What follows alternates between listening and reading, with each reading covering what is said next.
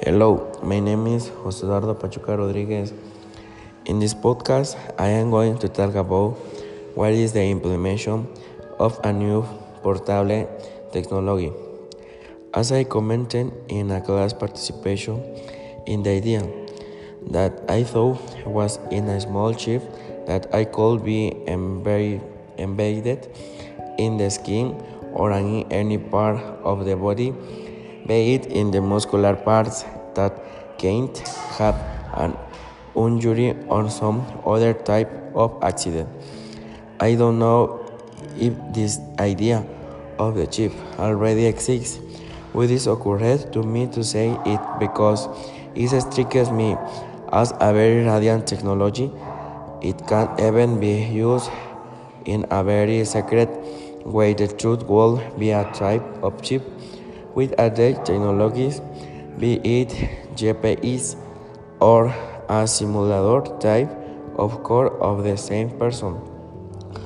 The chip will be an approximate average of the toes 2 centimeters, preferably made of materials that can't corrode the zinc or damage it because, as we know, this prototype is going to work what is energy.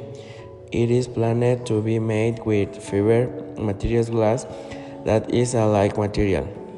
At the time of programming, it can be configured in the way that is most accessible to the person that can cover all needs.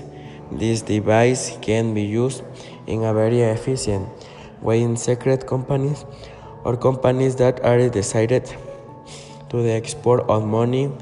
Either companies such as Panamericano, Cometra, or banks.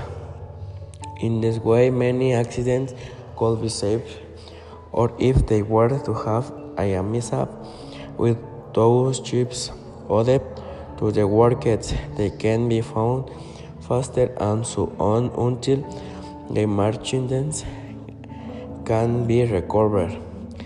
People who are Facebook could buy these devices to protect their relatives.